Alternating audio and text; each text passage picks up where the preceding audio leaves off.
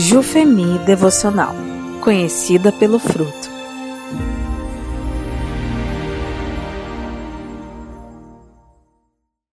Dia 41 Ampliando o controle, por Ingrid Gund Pinheiro. Texto base de Provérbios 16:32. Melhor é o homem paciente do que o guerreiro. Mais vale controlar o seu espírito do que conquistar uma cidade. Depois de refletirmos sobre a importância do domínio próprio em relação ao nosso corpo, vamos analisar outras áreas em que precisamos exercê-lo em nossas vidas. Primeiro, levamos cativo todo pensamento para torná-lo obediente a Cristo, 2 Coríntios 10, 5. Muitas vezes aceitamos pensamentos que jamais permitiríamos em nossas ações. Precisamos cuidar do que entra em nós através dos nossos olhos e ouvidos. Somos tentadas a assistir séries, filmes, ler livros ou até escutar conversas nas quais dizemos nada a ver. Mas são aqueles comentários que ouvimos sobre o outro que nos impedem de ter pensamentos bons acerca dele, ou cenas que nos atrapalham de pensar nas coisas de Deus. A melhor maneira de avaliar nosso pensamento é passá-lo pelo crivo de Filipenses 4:8 Finalmente, irmãos, tudo que for verdadeiro, tudo que for nobre, tudo que for correto, tudo que for puro, tudo que for amável, tudo que for de boa fama, se houver algo de excelente ou digno de louvor, pensem nessas coisas.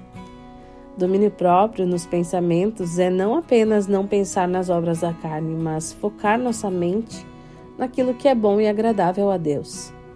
Quais têm sido os teus pensamentos? Segunda área para refletirmos: refreando nossas emoções. Brides faz uma lista das emoções a serem refreadas: ira, fúria, ressentimento, autopiedade e amargura.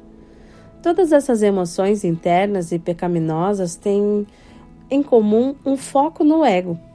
Põe nossas decepções, nosso orgulho ferido ou nossos sonhos despedaçados em tronos no nosso coração onde são idolatrados por nós.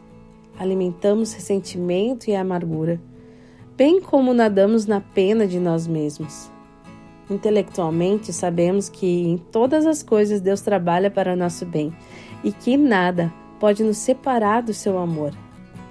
Mas, em desafio a essas promessas determinadas por Ele, escolhemos pensar no que desonra a Deus e é destrutivo para a nossa própria saúde espiritual. Precisamos lidar com essas emoções logo que aparecem e não as abrigar em nosso coração. Que emoções você tem abrigado? Terceira reflexão: em constante crescimento. Apesar de sabermos que nunca atingiremos plenamente o domínio próprio em todas as áreas aqui na Terra, é algo que precisamos buscar em constante crescimento. Precisamos entender também que o campo de batalha é diferente para cada uma de nós. Uma pode precisar de domínio próprio em relação à comida, outra aos pensamentos, outra questão de orgulho espiritual. Por isso, não podemos ficar julgando a nossa irmã por sua falta de domínio próprio. Precisamos olhar para nós mesmos, pois talvez não seja a mesma área que a minha, mas eu também careço muito em outra área. O estudo da Bíblia e a constante oração nos darão discernimento e permitirão uma avaliação correta de nós mesmos.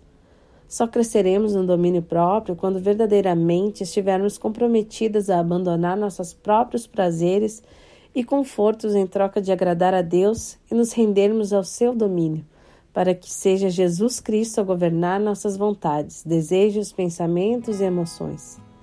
É na mente que se trava a nossa principal batalha pelo domínio próprio. É ali que precisamos da graça de Deus para treinar nossa vontade e submetê-la ao senhorio de Jesus Cristo, e assim vivermos a liberdade para a qual Cristo nos chamou. Portanto, o chamado que recebemos para um constante crescimento em Cristo se refletirá nas nossas atitudes. E apesar de tantas vezes nossa vontade humana seja de conquistar uma cidade, mesmo sabendo dos desgastes e das impossibilidades que essa conquista pode causar, é o aperfeiçoamento da obra de Deus em nós, pelo seu Espírito que nos fará agir para o louvor de Sua glória.